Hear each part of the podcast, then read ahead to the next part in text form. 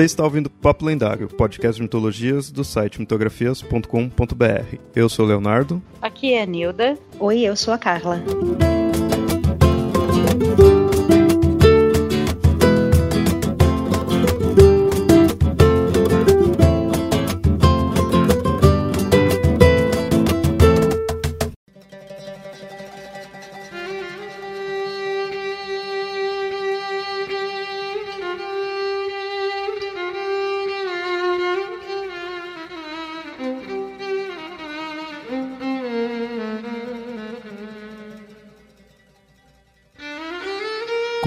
Resultado dessa acolhida afetuosa, pude estabelecer vínculos com algumas pessoas realmente extraordinárias.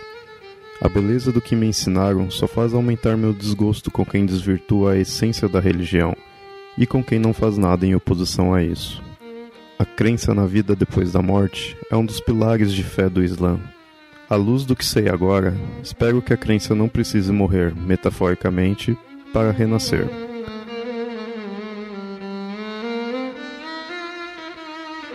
Trecho do livro Descobrindo o Islã no Brasil.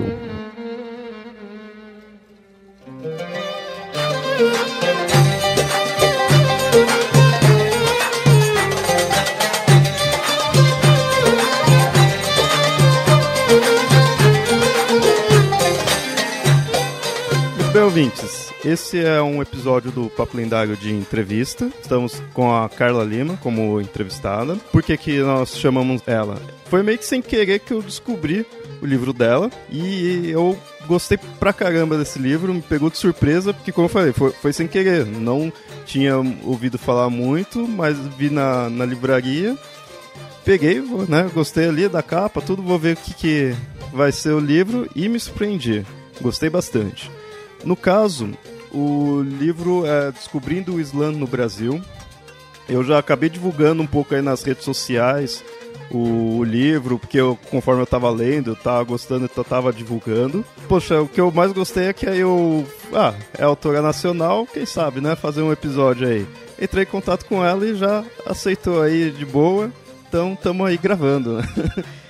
Então, Carla, primeiro eu queria agradecer por você ter cedido aí seu tempo, ter, a gente já ter conseguido marcar, ter começado a gravar aí uma entrevista. Muito obrigado. E se apresenta aí pros ouvintes. Fala quem é, fala da sua obra, que aí a gente vai continuando a entrevista. Eu sou nascida e criada em São Paulo. Eu faço 46 anos no final de janeiro, sou formada em jornalismo. É uma carreira que eu abracei já tardiamente, eu fui publicitária até os 35 anos. Um, este livro não é o meu primeiro, é o meu quarto ou quinto, não sei, não me lembro em que ordem foi o lançamento, mas ele ou é o quarto ou é o quinto. Quando que você fez esse livro, você lembra? Então, esse livro foi escrito originalmente em 2010 e lançado em 2011. Ele nasceu como um trabalho de conclusão de curso da minha faculdade de jornalismo. E aí eu não sei se você quer que eu já me aprofunde nessa resposta sobre toda a celeuma envolvendo esse, esse tema e essa produção, ou se basta dizer ele foi escrito em 2010 e lançado em, em 2011. Ah, a gente já, acho que já pode entrar na questão do, do livro mesmo. Ah, muito bem. Teve muitos problemas para escrever o livro, para poder hum... conseguir publicar? Não. Bom, problema para publicar de forma nenhuma, porque os meus livros foram todos publicações independentes.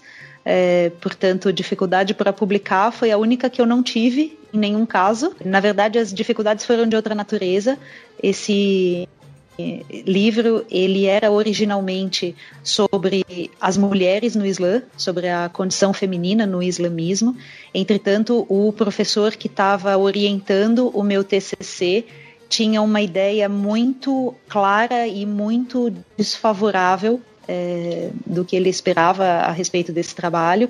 E quando ele viu o primeiro rascunho, ele me, me fez críticas bem pesadas, dizendo que eu tinha que ser mais crítica à religião e que aquele texto estava muito neutro, estava muito um, imparcial. E, e aí eu fiquei muito indignada porque em qualquer área é, menos ainda em jornalismo, não é? Quer dizer, você não espera que um orientador diga um orientando qual é o viés ideológico que ele deve adotar num trabalho. E, e, eu fiquei muito revoltada com isso e dispensei o orientador e peguei uma outra pessoa maravilhosa e ampliei o tema de condição feminina no Islã para o islamismo de um modo mais abrangente.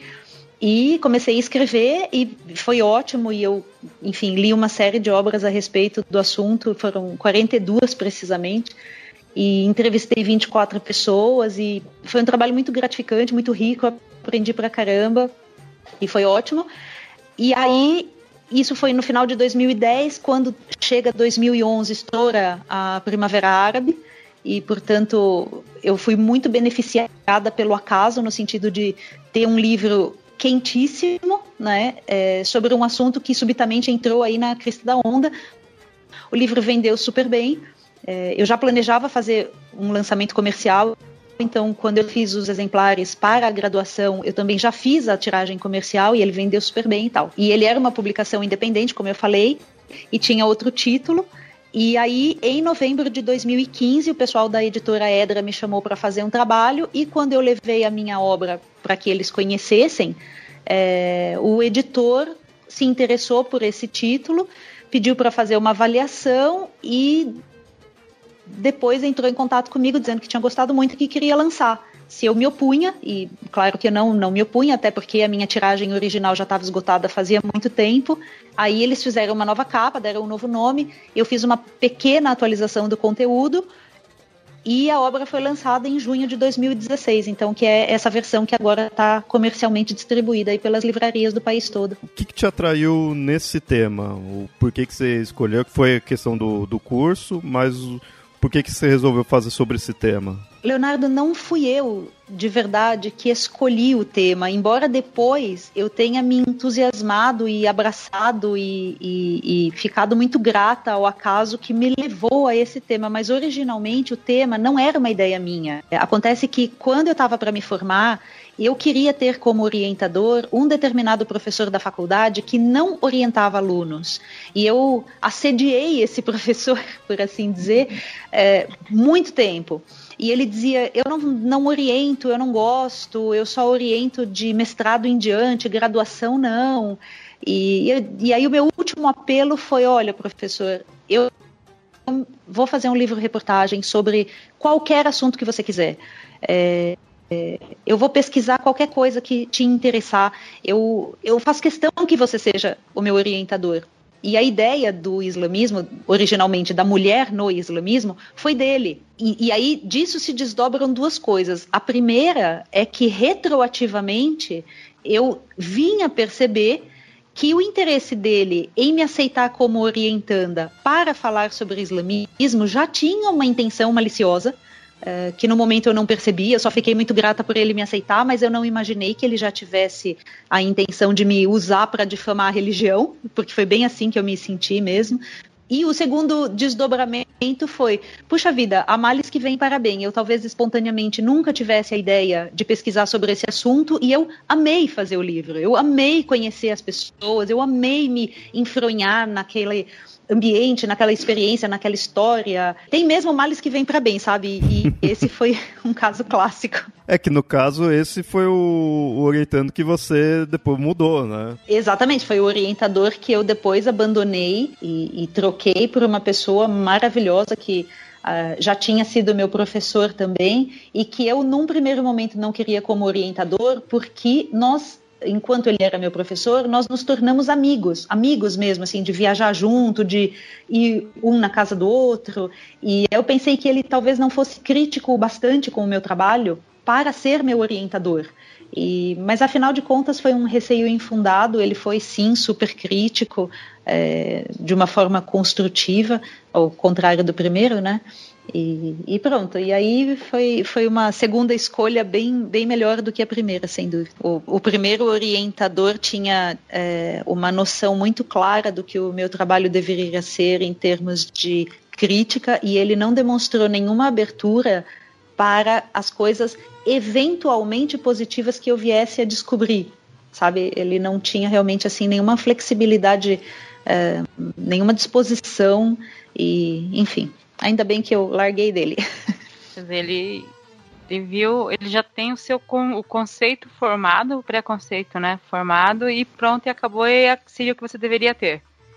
Exatamente. É, é, é, terrível isso, a gente perceber esse tipo de coisa acontecendo na academia, onde justamente você deveria de aprender a ter, aprender a criticar tudo, né? Ter um senso crítico. Exatamente. E... Não, mas que bom que deu tudo certo e que saiu uma obra muito boa disso tudo.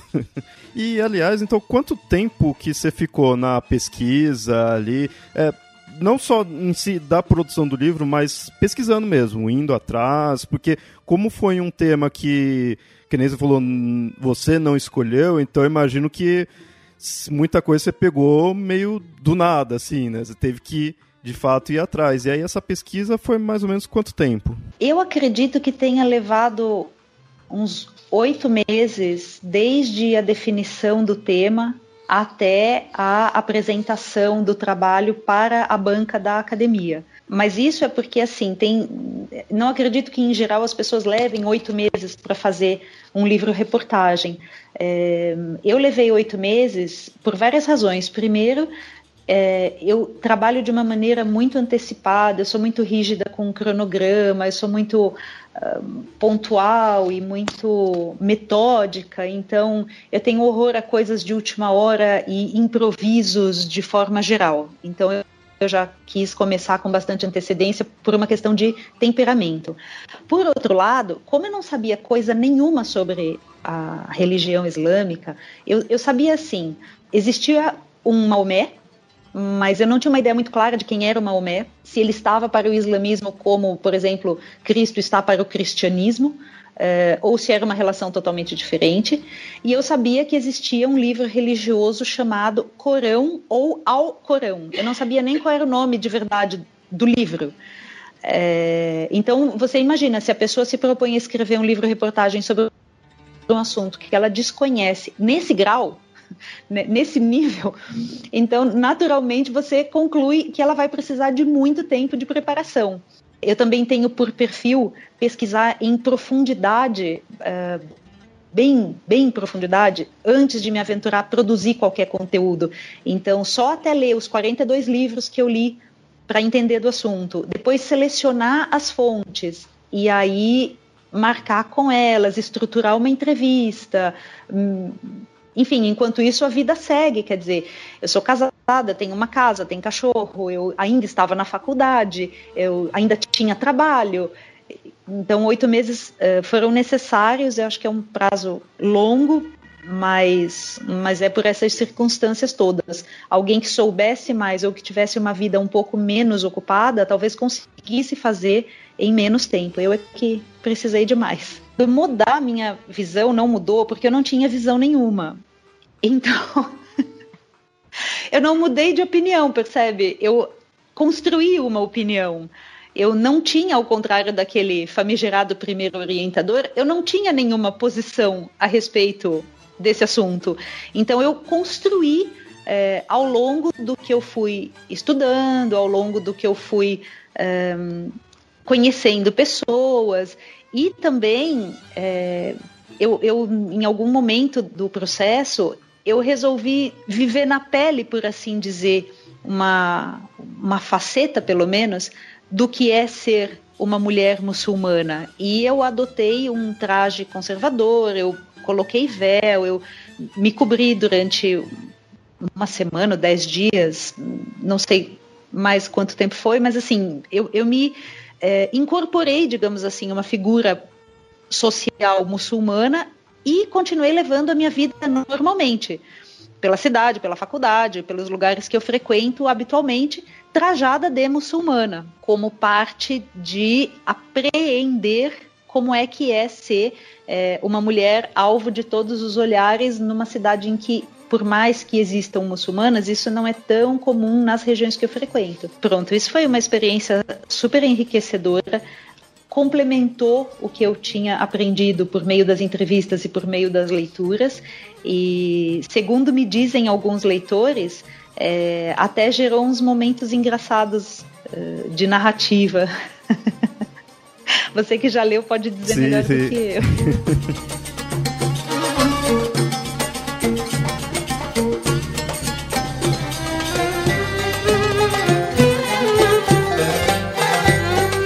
falando até, aliás, da narrativa, uma coisa que me chamou bastante atenção no livro é o próprio ritmo dele, a própria forma como é a narrativa, que você imagina assim um livro de entrevista, mas ele tem um tem uma narrativa diferente ali. Você vai contando, é meio que contando uma história até, não fica só um, um pergunta e resposta. Né?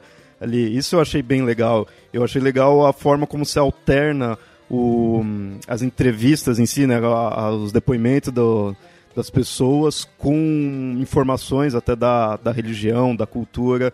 Isso eu achei bem legal. Fico contente que você tenha gostado. Eu fiz, evidentemente, de propósito, não é uma casualidade, de traçar paralelos entre as fases da vida, então, nascimento, adolescência, maturidade, velhice, morte, ressurreição, com esses mesmos aspectos da religião em si. Então, onde nasceu a religião? Como foi que ela cresceu e se consolidou? Como foi que ela atingiu sua maturidade? É, será que a gente pode falar em declínio, num paralelo com a velhice de uma pessoa? A gente poderia falar em declínio?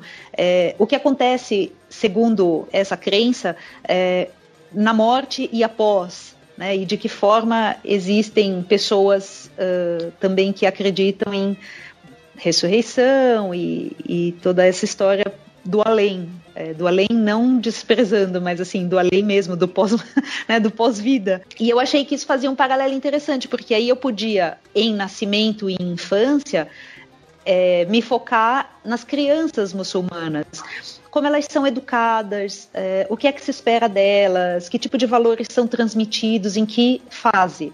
E depois, para um adolescente muçulmano, quais são os desafios, quais são as novas obrigações, e paralelamente a isso, como foi a adolescência, por assim dizer, da religião. Como foi que ela ganhou musculatura? Como foi que ela se desenvolveu? É, houve ou não atos de rebeldia né, e, e, e outras analogias desse gênero. Então, ao contrário, se eu tivesse optado por uma entrevista ping-pong, você imagina, 24 entrevistas ping-pong, ia ser um livro chato pra caramba. então foi, foi por isso que eu, eu fui por esse caminho, desse paralelo entre uma pessoa e a religião. É, você falou da parte aí da, da, juven, da infância e da juventude, uma parte que me chamou bastante atenção também foi a parte da escola Islã, né, que você entrevistou os alunos.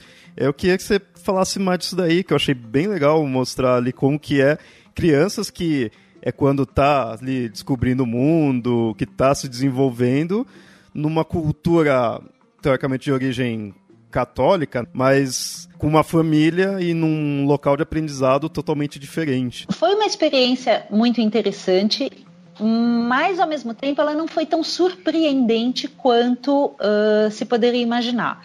Vou explicar. Embora eu seja descendente de judeus, eu estudei em um colégio católico de freiras é, desde os três anos de idade até meados da adolescência. E, e um colégio só de meninas. Hum, depois passou a ser misto, mas na minha época era só de meninas. Então, existe um, um para mim, um aspecto muito corriqueiro em ver mulheres de véu, mulheres de manto, mulheres de trajes negros que vão da cabeça aos pés e até os punhos, percebe? Então, por causa dessa minha familiaridade, o visual não era tão chocante para mim. É, nas adultas, nas professoras da Escola Islâmica Brasileira, que aliás é o nome da instituição, Escola Islâmica Brasileira. Agora, existia um pouquinho de surpresa ao ver as meninas de lenço. Isso é verdade, porque, enfim, não é uma coisa que se vê todo dia, é, o que eu, ao menos, não vejo todo dia. E por isso é um pouquinho surpreendente, sim, especialmente nas crianças mais novinhas. Eh, porque, assim, teologicamente, no islamismo, uma moça, uma, uma pessoa do sexo feminino, não tem de se cobrir até a puberdade.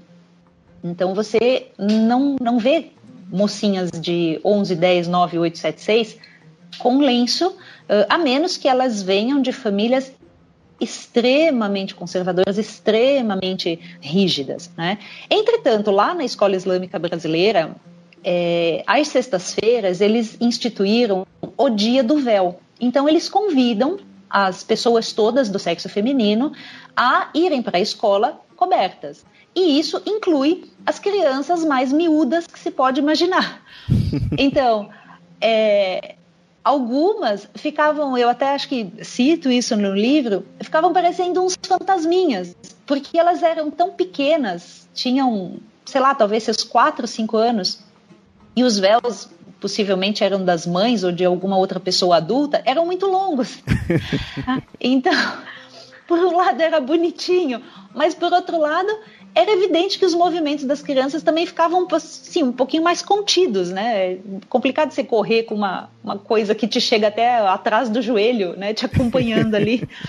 É, então, existe esse estranhamento, mas que eu atribuo principalmente à falta de costume como todo estranhamento costuma ser, sejam hábitos alimentares, sejam uh, modos de se vestir. Existe um, um, uma proporção entre quanto menos contato você tem, mais chocado você se sente. Agora, no geral, tirando essa questão do véu, uh, como é a escola? A escola é surpreendentemente comum. Tem lá os meninos, tem as meninas, eles fazem fila para a chamada, alguns escapam, outros gritam, uns correm. Você tem a figura do Bedel em, em, um shake super afetuoso que pega o microfone e fala para toda a garotada reunida ali na quadra é, com muito muito carinho e você tem uma professora mais rígida que fica dando bronca e mandando só com o olhar e só com o movimento de lábio que aquela criança volte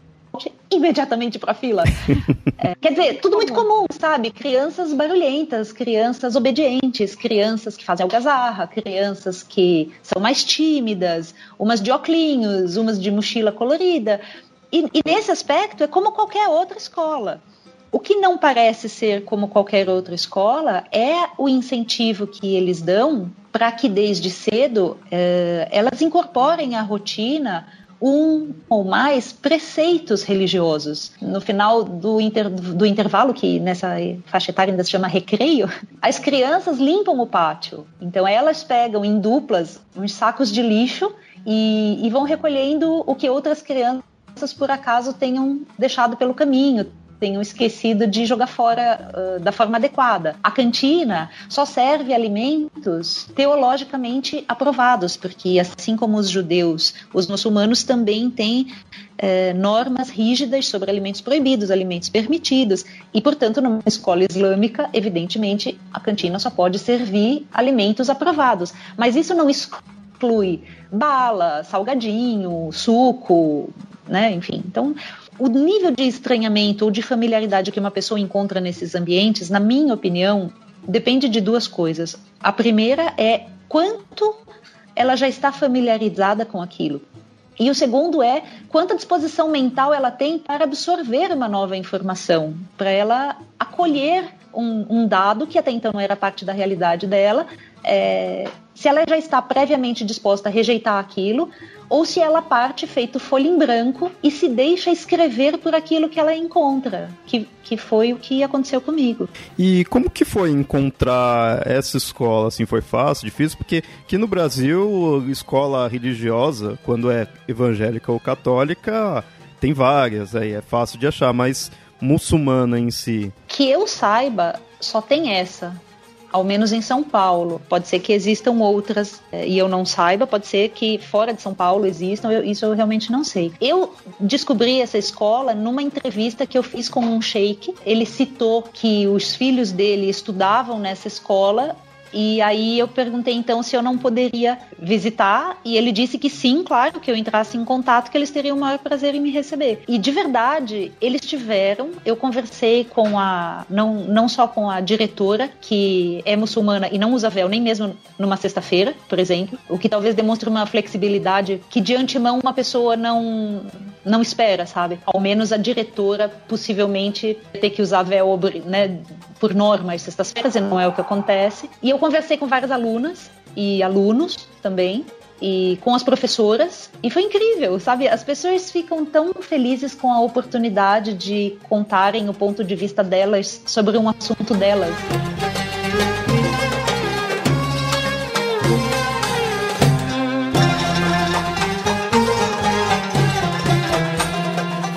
Foi falando essa questão do, do véu, de você já ter visto também escolas religiosas, né, de, já do cristianismo mesmo. A gente vê que o Islã ele não é tão distante assim, né, do do catolicismo, do cristianismo em geral? Ele não é, porque o pouco que as pessoas sabem sobre o islamismo é aquilo que mais aparece na imprensa, na mídia, e, e a gente sabe que o que aparece na imprensa na mídia é o que dá audiência e desmistificar coisas não dá muita audiência e, portanto, as desmistificações não são a pauta principal dos noticiários e, e, dos conteúdos editoriais de televisão nem de veículo impresso. Né? Então, isso contribui bastante para o desconhecimento que as pessoas têm, além de uma certa preguiça de cada um ir atrás daquilo que, que ela pretende usar como base de uma opinião.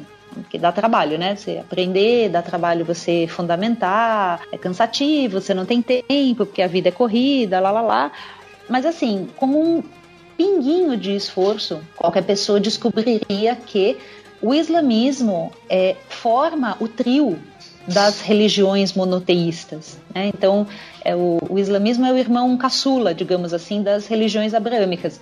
O, o primogênito é o judaísmo, o irmão do meio é o cristianismo e o caçula é o islamismo. É, o que, que isso quer dizer? Que essas três crenças têm muitos pontos em comum, muitos mesmo. Então, todas três acreditam em um único Deus criador de tudo quanto existe. Isso é um princípio básico fundamental das três crenças. Existe essa tendência né, de, de se afastar e de se valorizar a estranheza, e, e, as pessoas que leem o livro muitas vezes me escrevem dizendo: Puxa, eu aprendi tanto, eu nunca podia imaginar.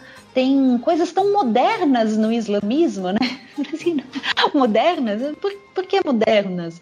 Ah, não sei, eu nunca podia imaginar que muçulmano pode doar sangue, que muçulmano pode receber sangue e órgãos, tanto para doação quanto para receber, e nem a origem nem o destino precisa ser de gente que partilhe da crença. Então, um muçulmano não apenas pode doar sangue, como ele pode doar sangue para uma pessoa de outra religião. Ele pode receber um fígado de alguém que era de outra religião. E isso parece a alguns leitores uma ideia super moderna por oposição a uma, uma crença uh, prévia e incorreta de que seria uma religião super inflexível, inclusive em relação a isso. É um desconhecimento mesmo grande. É, e aí o que muitas vezes anos passados em mídia, como você mesmo falou, não ajuda em nada a quebrar a má imagem né, que tem. E até uma das imagens que muitas vezes as pessoas têm é que é uma religião muito conservadora, seria algo e muito patriarcal e com isso muito machista.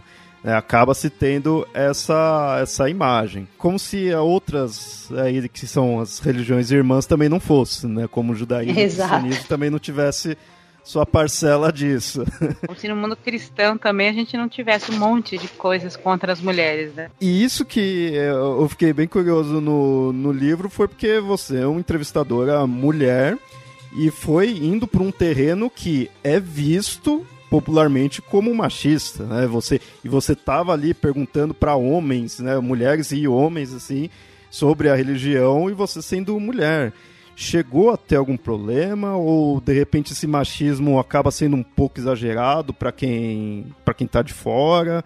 Como que é isso daí? Eu não encontrei nenhum tipo de resistência ou barreira, nem por parte de homens nem de mulheres que eu entrevistei. É, mas aí a gente tem que levar em conta algumas coisas. Primeiro, eles, todos os entrevistados sabiam que eu era uma jornalista, todos os entrevistados viram o gravador e sabiam que o fruto daquela conversa ia estar em um livro. Portanto, é de se supor que ainda que eles tivessem posições mais machistas, eles controlassem ou contornassem ou suavizassem as respostas para não reforçar um estigma já muito forte na sociedade. Né? Então a gente também não pode ter a ingenuidade de achar que falando para um gravador, uma pessoa é tão sincera quanto conversando com um amigo dentro de casa. A segunda coisa, como é, vocês já falaram, a Nilda comentou, o judaísmo e o cristianismo também têm aspectos bastante machistas, bastante opressores. Então, os, os, islâmicos não estão sozinhos nessa questão de a opinião de uma mulher vale perante um júri cinco vezes menos do que a opinião de um homem, por exemplo. Eu não sei se existem equivalentes no judaísmo e no cristianismo, mas se, é, se não é do ponto de vista do valor da palavra sob juramento, é em outro aspecto qualquer. É, sempre existe uma desvalorização da mulher é, nessas três religiões. Agora, o que muita gente não sabe, eu também não sabia e descobri nesse processo, é que para a época em que o islamismo surgiu, eles eram super progressistas e, e eles instituíram revoluções morais até então impensáveis. Então, por exemplo, a mulher tem direito jurídico, direito legal a ser sexualmente satisfeita no casamento. Gente, isso é de uma modernidade, isso é de um progressismo absurdos para qualquer religião e mais ainda para uma religião de quem se tem a impressão de ser tão conservadora. Certo? Posso ilustrar isso, Carla? Eu me lembro que na década de 80 surgiu um programa de televisão destinado ao público feminino e eles colocaram uma sexóloga, e a sexóloga começou a falar que mulheres tinham direito ao orgasmo. Teve passeata, baixo assinado de é, associações de tradições cristãs, que era para tirar essa sexóloga da TV, porque onde já se viu ficar dizendo que mulher tem orgasmo? Pois é, né? onde já e, se viu. E no, na lei islâmica, a mulher tem direito ao orgasmo. Não, não tô, é aquela coisa, tem tudo ser pesado, mas é, realmente acho que para a época era extremamente evolucionário isso. Exatamente. E aí, eventualmente, alguém que esteja nos ouvindo vai questionar essa questão da satisfação sexual versus a questão da ablação, que é um dos vários nomes para uhum. a remoção do clitóris e tal. Uhum. É, foi um assunto sobre o qual eu inevitavelmente me debrucei. E o que acontece é assim: o islamismo é, não instituiu essa prática, eles, inclusive, não generalmente endossam essa prática. O que acontece é que a remoção do clitóris é uma prática que remonta à idade da pedra. É, eu, eu, tive que me certificar em duas ou três fontes a esse respeito, porque me pareceu uma é, barbárie tão desmesuradamente antiga que eu não podia acreditar na primeira fonte. Aí eu fui a uma segunda fonte, a uma terceira fonte, e de fato é uma mutilação, mutilação fem genital feminina remonta à idade da pedra, portanto, muito, muito, muito antes do surgimento do islamismo. Em segundo lugar, existem localidades em que se pratica essa mutilação genital feminina e a maioria da população nem muçulmana é. Então, na África existem lá não sei quantos países, é, isso é citado no livro, em que a maioria da população é cristã e qual é o percentual de mulheres que passa por esse procedimento pavoroso e então é preciso dissociar, né, o, o, que, o que é uma tradição cultural, o que é uma premissa religiosa, o que é uma barbárie literalmente da época das pedras, é, de uma revolução feita é, por ocasião do surgimento do islamismo que garantia à mulher prazer sexual no casamento. Então, o, o, livro trata de explicar essas coisas todas. Também houve avanços em outras áreas, por exemplo, até o surgimento do islamismo, as heranças eram tradicionalmente transmitidas ao primogênito, quer dizer, ao filho do sexo masculino mais velho. O islamismo acabou com isso é, e dizer nananana, não, não tem razão nenhuma que justifique a prática de deixar pro varão, e ainda por cima apenas o mais velho, todo o, o capital acumulado pelos pais. Isso precisa ser dividido com as irmãs também. É, o islamismo proibiu o infanticídio de meninas. O islamismo permite o divórcio. Tem umas coisas que são muito interessantes mesmo. Por exemplo, quando a gente fala sobre machismo com mulheres muçulmanas, existem diferentes avaliações. É, por exemplo, existem mulheres que entendem que elas estão sendo protegidas, que elas estão sendo valorizadas, que elas estão sendo preservadas e que, em decorrência de uma fragilidade física, num sentido bem estrito mesmo de força muscular, acaba se derivando então para uma fragilidade na posição social, uma fragilidade para direito à autonomia e por aí afora. Então, existem algumas mulheres que entendem que isso é um cuidado e existem mulheres que entendem que, puxa vida, eu não precisava ser tão cuidada assim, eu gostaria de ser um pouquinho menos cuidada. Agora, também existem as mulheres muçulmanas que acham muita graça quando pessoas de outras crenças julgam que elas são oprimidas. E, e contrapõem o seguinte raciocínio: olha, você é uma escrava dos homens. Diz a muçulmana, né? Diz para uma que não seja muçulmana: você é uma escrava dos homens, porque você gasta um tempo, uma energia e um dinheiro absurdos para estar sempre linda. Você faz chapinha, você faz dieta, você vai para academia, você gasta uma fortuna em roupas, você precisa é, se enquadrar num padrão de beleza X se você quiser ter alguma chance de ter um homem. Então, quem é a escrava? Quem é a oprimida? Quem está sendo violentada? É, eu não preciso ser bonita, eu não preciso ser sexy, eu não preciso ser magra, fazer chapinha, fazer as unhas, é, sei lá, toda uma série de cuidados estéticos que as mulheres ocidentais, enfim, mais ou menos são obrigadas a cumprir e que para as muçulmanas é uma piada. Fale-me sobre a opressão, minha senhora, sabe? Tipo, olha para si. É, eu lembrei agora da polêmica do, de usar os burkini, né? E Sim. teve o caso na Olimpíada aqui no Brasil. Aí, lendo sobre o tema, escutando sobre o tema, eu descobri que, por exemplo, foi permitido elas utilizarem, mas não foi porque as é, atletas muçulmanas, por exemplo, do vôlei de praia, insistiram nisso.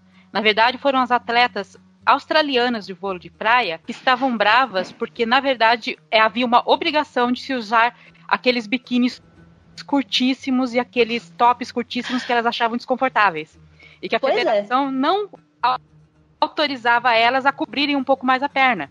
Pois Quer é. Quer dizer, estão ah, te obrigando a se cobrir, ó, oh, estão te obrigando a ficar pelada. Exatamente. Sabe? Então é essa coisa. Por que eu sou obrigada a ficar pelada? Por que eu sou obrigada a ficar vestida? O problema para mim é, é, é, ser obrigada em qualquer. Exatamente. Caso, mas... O ponto é exatamente esse. As pessoas deveriam poder é, determinar de que maneira elas vão se vestir, seja isso dizer pouca roupa ou muita roupa. O problema está sempre em outra pessoa dizer o que é que você pode ou não vestir, sem dúvida. Existe a iraniana que ganhou o Nobel da Paz, uma ativista pelos direitos humanos, ela inclusive é de opinião que isso é uma manifestação do machismo mais do que uma manifestação de fundo religioso, porque segundo o discurso dela, é, você associa determinadas roupas a mulheres muçulmanas, mas você não associa, por exemplo, uma barba bem longa a um homem muçulmano. Então, a manifestação do machismo está em se proibir uh, o uso do véu em lugares da França, por exemplo, ou o uso de um burkini, mas ninguém proíbe os homens de ter uma barba de três palmos de comprimento. E, e eu achei um raciocínio interessante, porque no fundo o que a gente está discutindo é um sexismo e não uma perseguição de fundo religioso. O muçulmano que eu conheço sempre diz, ele fala: vocês é, dizem que as mulheres muçulmanas são oprimidas. Aí a primeira pessoa que vocês vão bater na rua quando estão bravos com os muçulmanos é, uma, é numa mulher. Nunca é num homem. Dificilmente é. Normalmente é a mulher muçulmana que vai apanhar, vai ter seu véu arrancado, vai, vão jogar coisas nela. Quer dizer, olha, ela é oprimida, então o que eu vou fazer? Eu vou oprimir mais um pouquinho. Exatamente.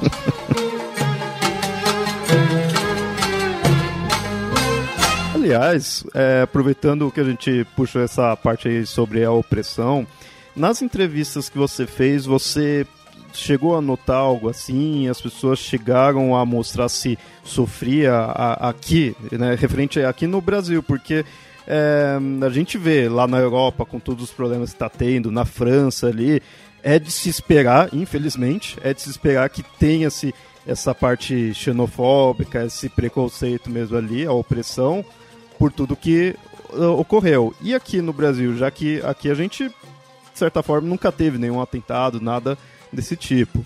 Com os entrevistados, eles chegaram a relatar sofrer preconceito mais direto mesmo? Chegaram em diferentes graus. Quando eu conversei com os sheiks, por exemplo, eles disseram que o povo brasileiro é sensacional, que quando um sheik é designado para vir para o Brasil, isso é considerado uma sorte incrível, porque não existe lugar melhor para ser muçulmano do que no Brasil, que as pessoas são acolhedoras e são gentis e são curiosas e são afetuosas e se derramaram em elogios mil.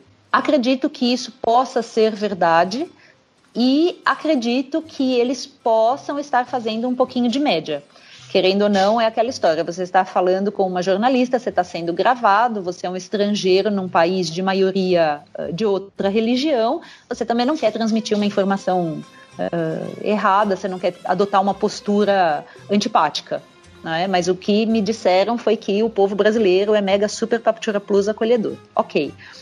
Outro lado da moeda é uma funcionária de uma emissora de televisão com quem eu conversei, que eh, sofria bullying dos colegas eh, quando ela fazia jejum, por exemplo. Então, eles atentavam a consumir alimento, sabendo que ela estava no mês em que ela não poderia fazer isso. É, eles ofereciam produtos para ela e depois que ela havia mastigado e engolido, eles revelavam que parte dos ingredientes era islamicamente proibido e, portanto, ela havia consumido ali um, uma coisa imprópria é, e faziam isso de sacanagem, sabe? Faziam sabendo. Teve uma adolescente com quem eu conversei na escola islâmica que disse que e ao ir ao parque de diversões com véu e com todo o restante do traje típico, ela era cercada por gritinhos, risinhos, comentáriozinhos, olha a mulher bomba. Uh, então, sabe aquela falácia sobre não haver racismo no Brasil? Uhum. É bem assim. Então, não existe racismo no Brasil. E também ninguém persegue gays. E também ninguém tem nada contra os muçulmanos. E também todo mundo respeita a vaga do deficiente. Uhum. Eu fico imaginando se de repente nesses casos, é, claro, continua sendo errado, total, totalmente errado do mesmo jeito. Mas comparando com, como eu falei lá na, na França ali, eu fico imaginando se os daqui não é bem aquela coisa do, do diferente, do estranho. Por ser uma cultura diferente ali da sua, você, você sabe que tem aquelas certas proibições, então você zoa a pessoa, você faz mal a ela baseando-se nisso. Enquanto que talvez lá na Europa seja já uma coisa bem xenofóbica mesmo, do nível de. bem um ódio mesmo. Imaginando se de repente Sim. não pode ser algo assim, né? Pode, pode ser.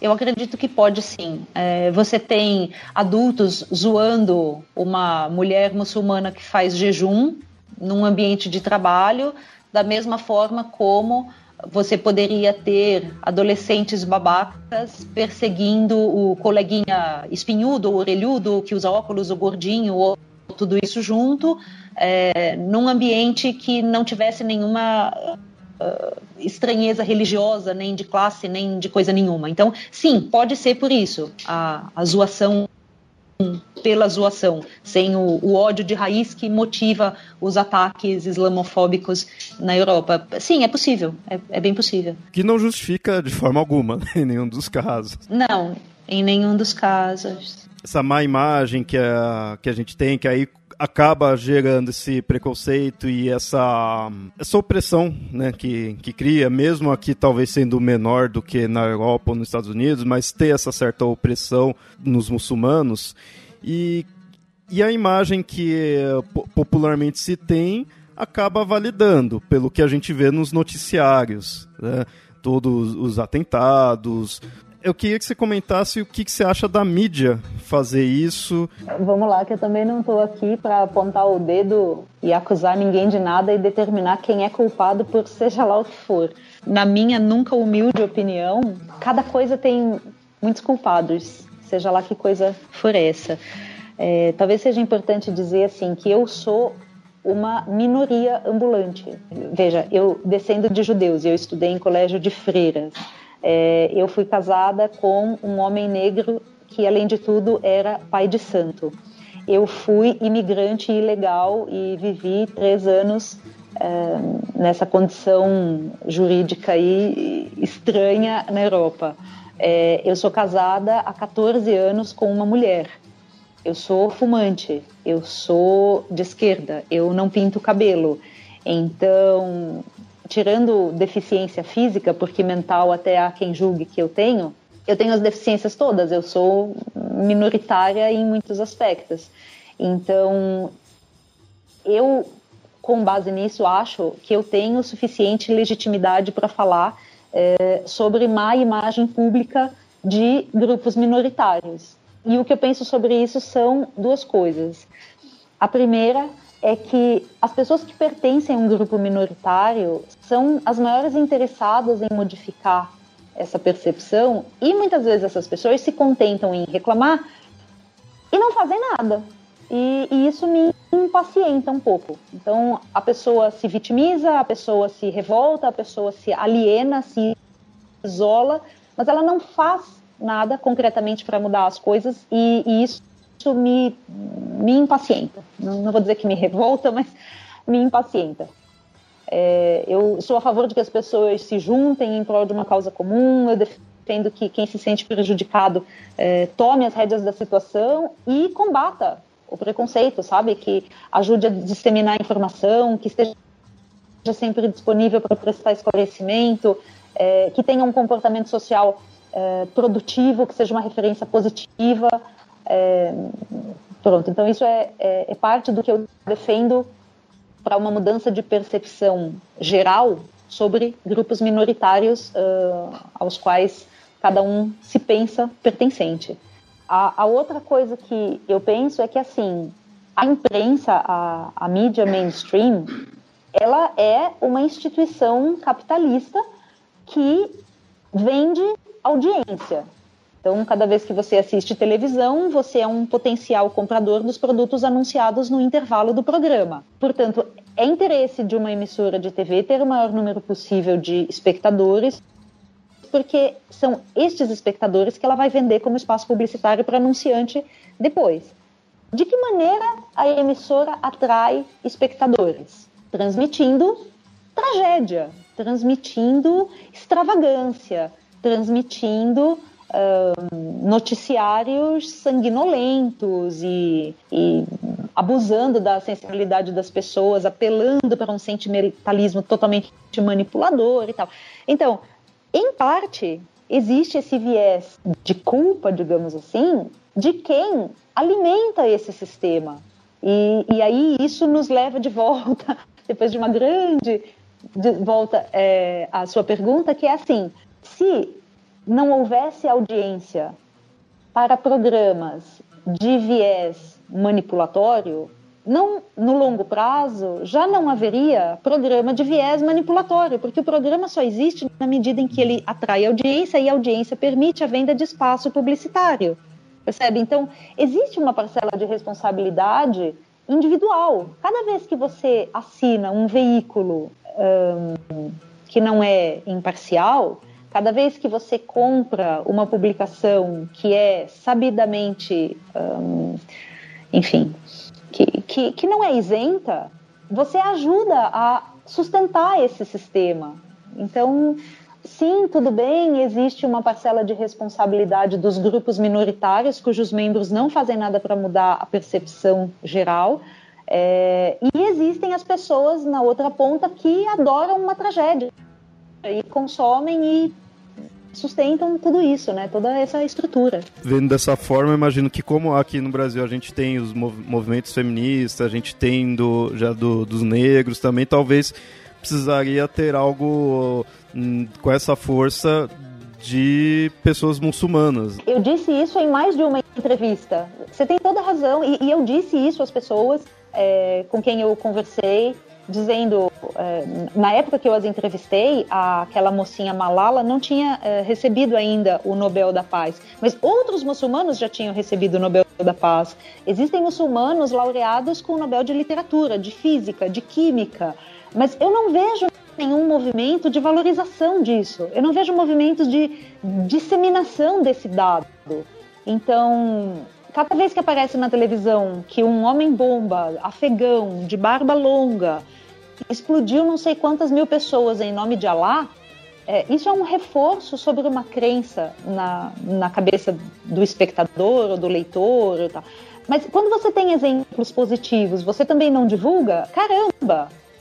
E depois reclama, sabe, que a mídia não ajuda, que a mídia uh, não mostra as conquistas, os avanços e as coisas positivas, mas, cara, nem vocês também, sabe? Então, poxa, sabe, também não, não é justo é, você exigir de corporações de informação que adotem posicionamentos que não são comercialmente viáveis para elas, enquanto você, que é o principal interessado moral no negócio, também não toma uma atitude. Até vou deixar aqui um recado aqui para os ouvintes, se tiver algum ouvinte muçulmano, se vocês conhecerem uma forma de, de divulgar ou, ou alguma frente que que faça isso e a gente aqui acabou não, não encontrando, divulga aí. Ah, vocês sabem que aqui o site tá aí para divulgar, principalmente religiões aí que sofrem bastante preconceito. A gente tá sempre tentando mostrar que esse preconceito aí é, é, é ruim tudo, então a gente vai divulgar. Então fique à vontade aí de comentar,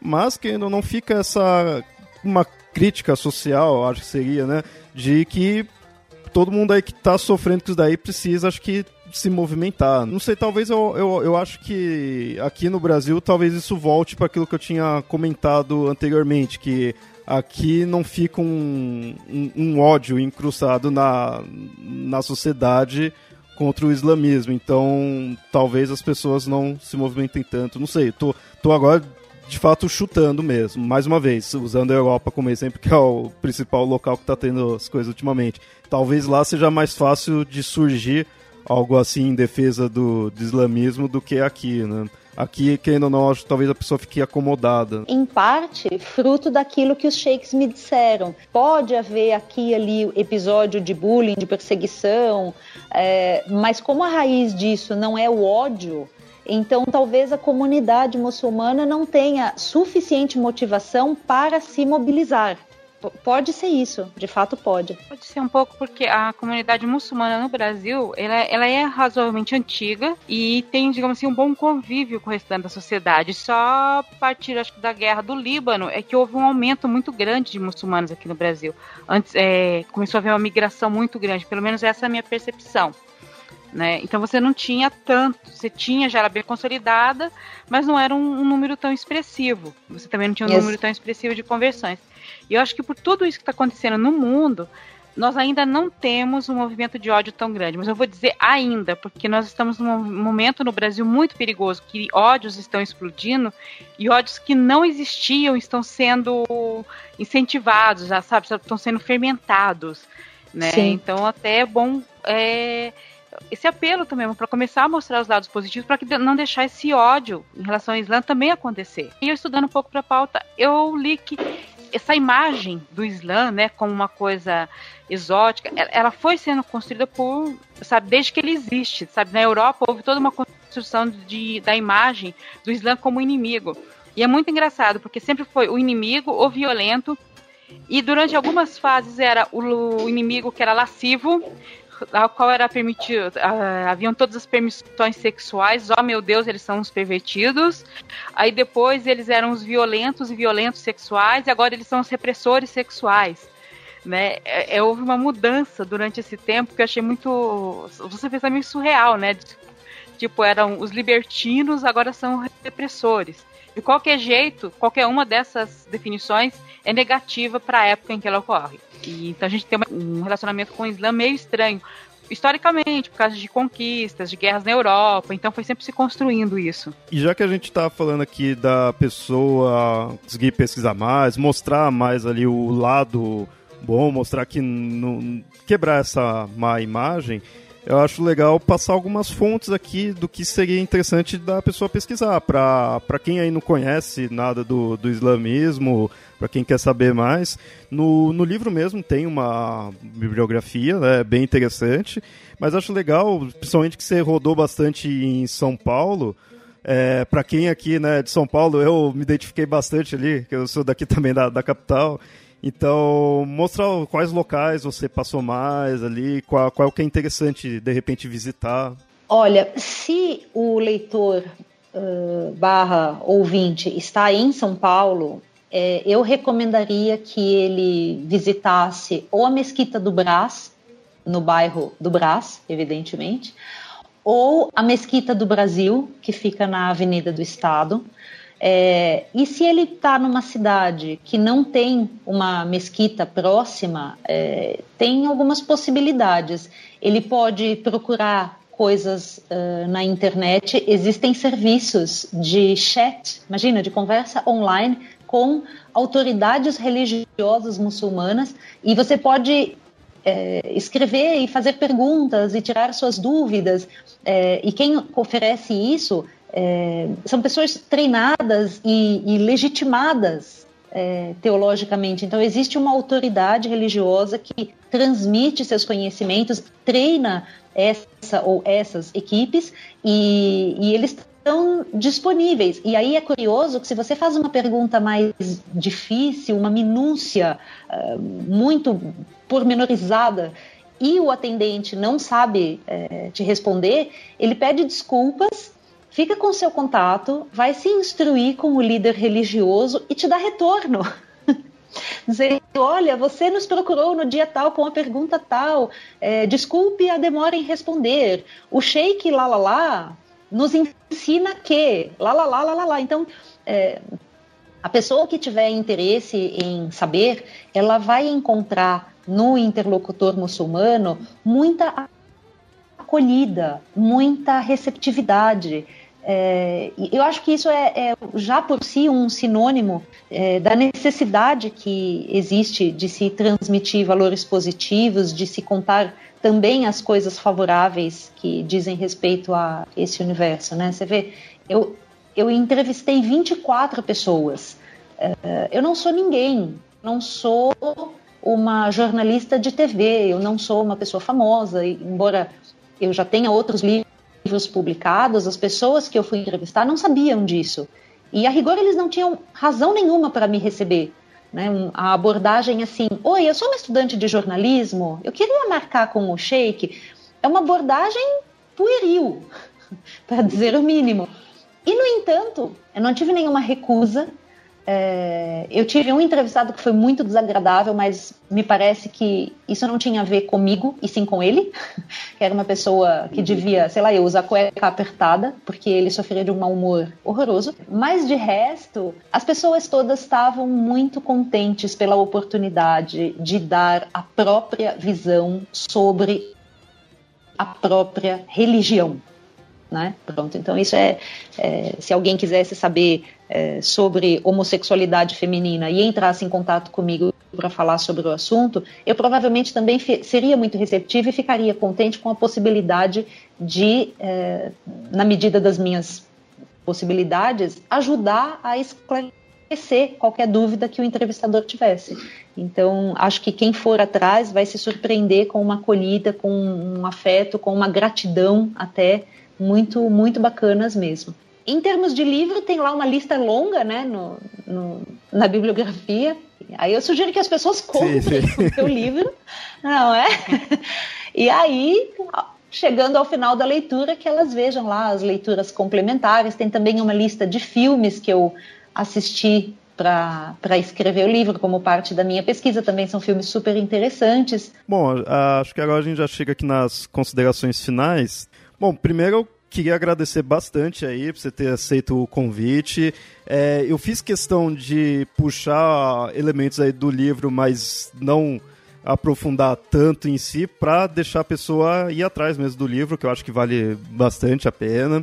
É, acho que está fácil de encontrar. Eu comprei ele na, na Paulista ali, tinha vários, então acho que não vai ter problema de achar. É, e obrigado aí pela, pela entrevista é, rendeu bastante. É, é, legal que, querendo ou não, assim, é, eu por pesquisar já bastante de religião, de mitologias, de culturas, já tinha um pouco de noção que o islamismo não é isso que a gente vê nos jornais.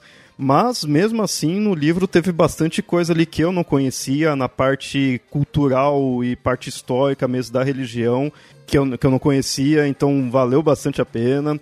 Eu gostei bastante. Então fica aqui a indicação aí para os ouvintes.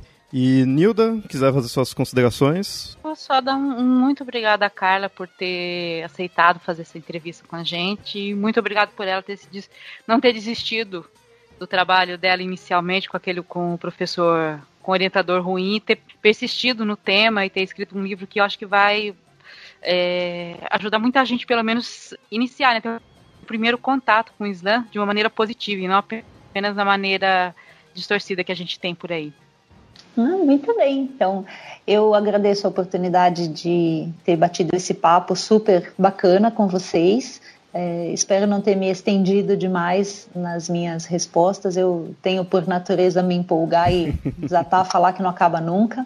Eu gostaria de dizer que, fora este que se chama Descobrindo o Islã no Brasil e é publicado pela editora Edra, os demais livros que eu escrevi estão disponíveis no, no www.litrosdeletras.com.br. Uh, o, o meu e-mail é carla, com K, 3001, arroba yahoo.com.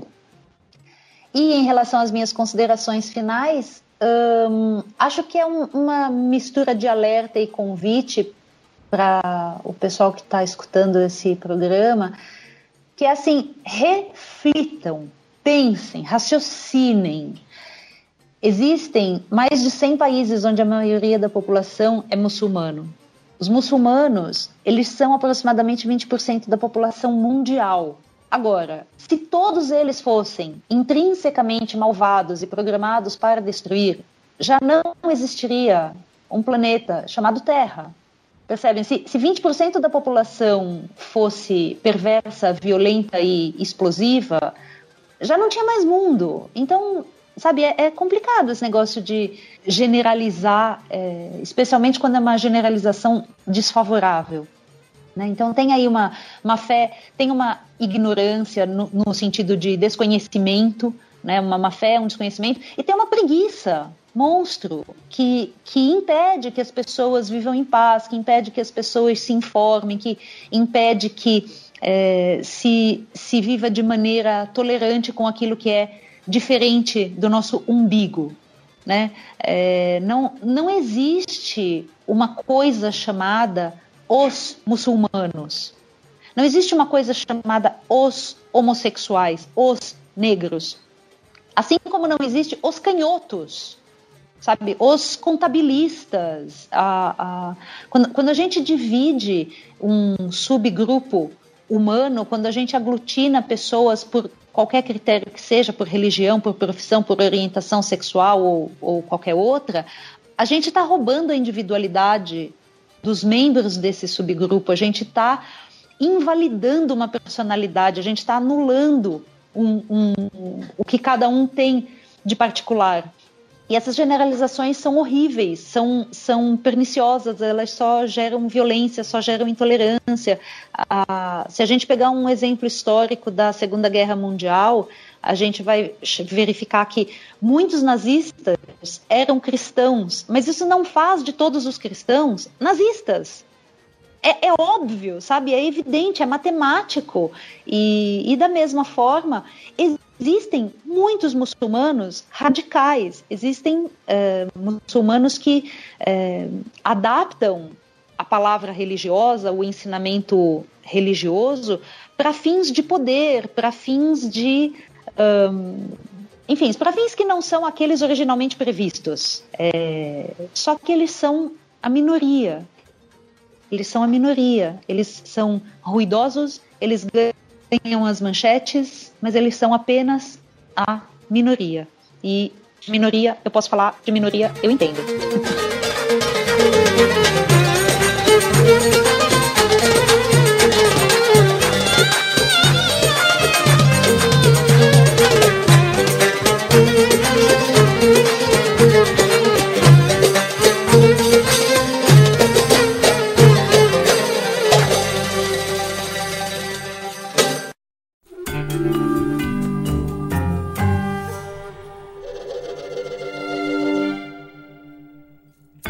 Bem, ouvintes, espero que tenham gostado do episódio. Se tiverem algo a acrescentar, comentem aí no site ou mandem e-mails para contato@mitografias.com.br. E nos sigam nas redes sociais, arroba mitografias ou arroba papo lendário no Twitter. E curta a nossa página, facebook.com papo lendário. Apoiem o Mitografias pelo Padrim, padrim.com.br barra mitografias. Seu apoio é muito importante e é o que nos ajuda a manter o site e o podcast. E até mais.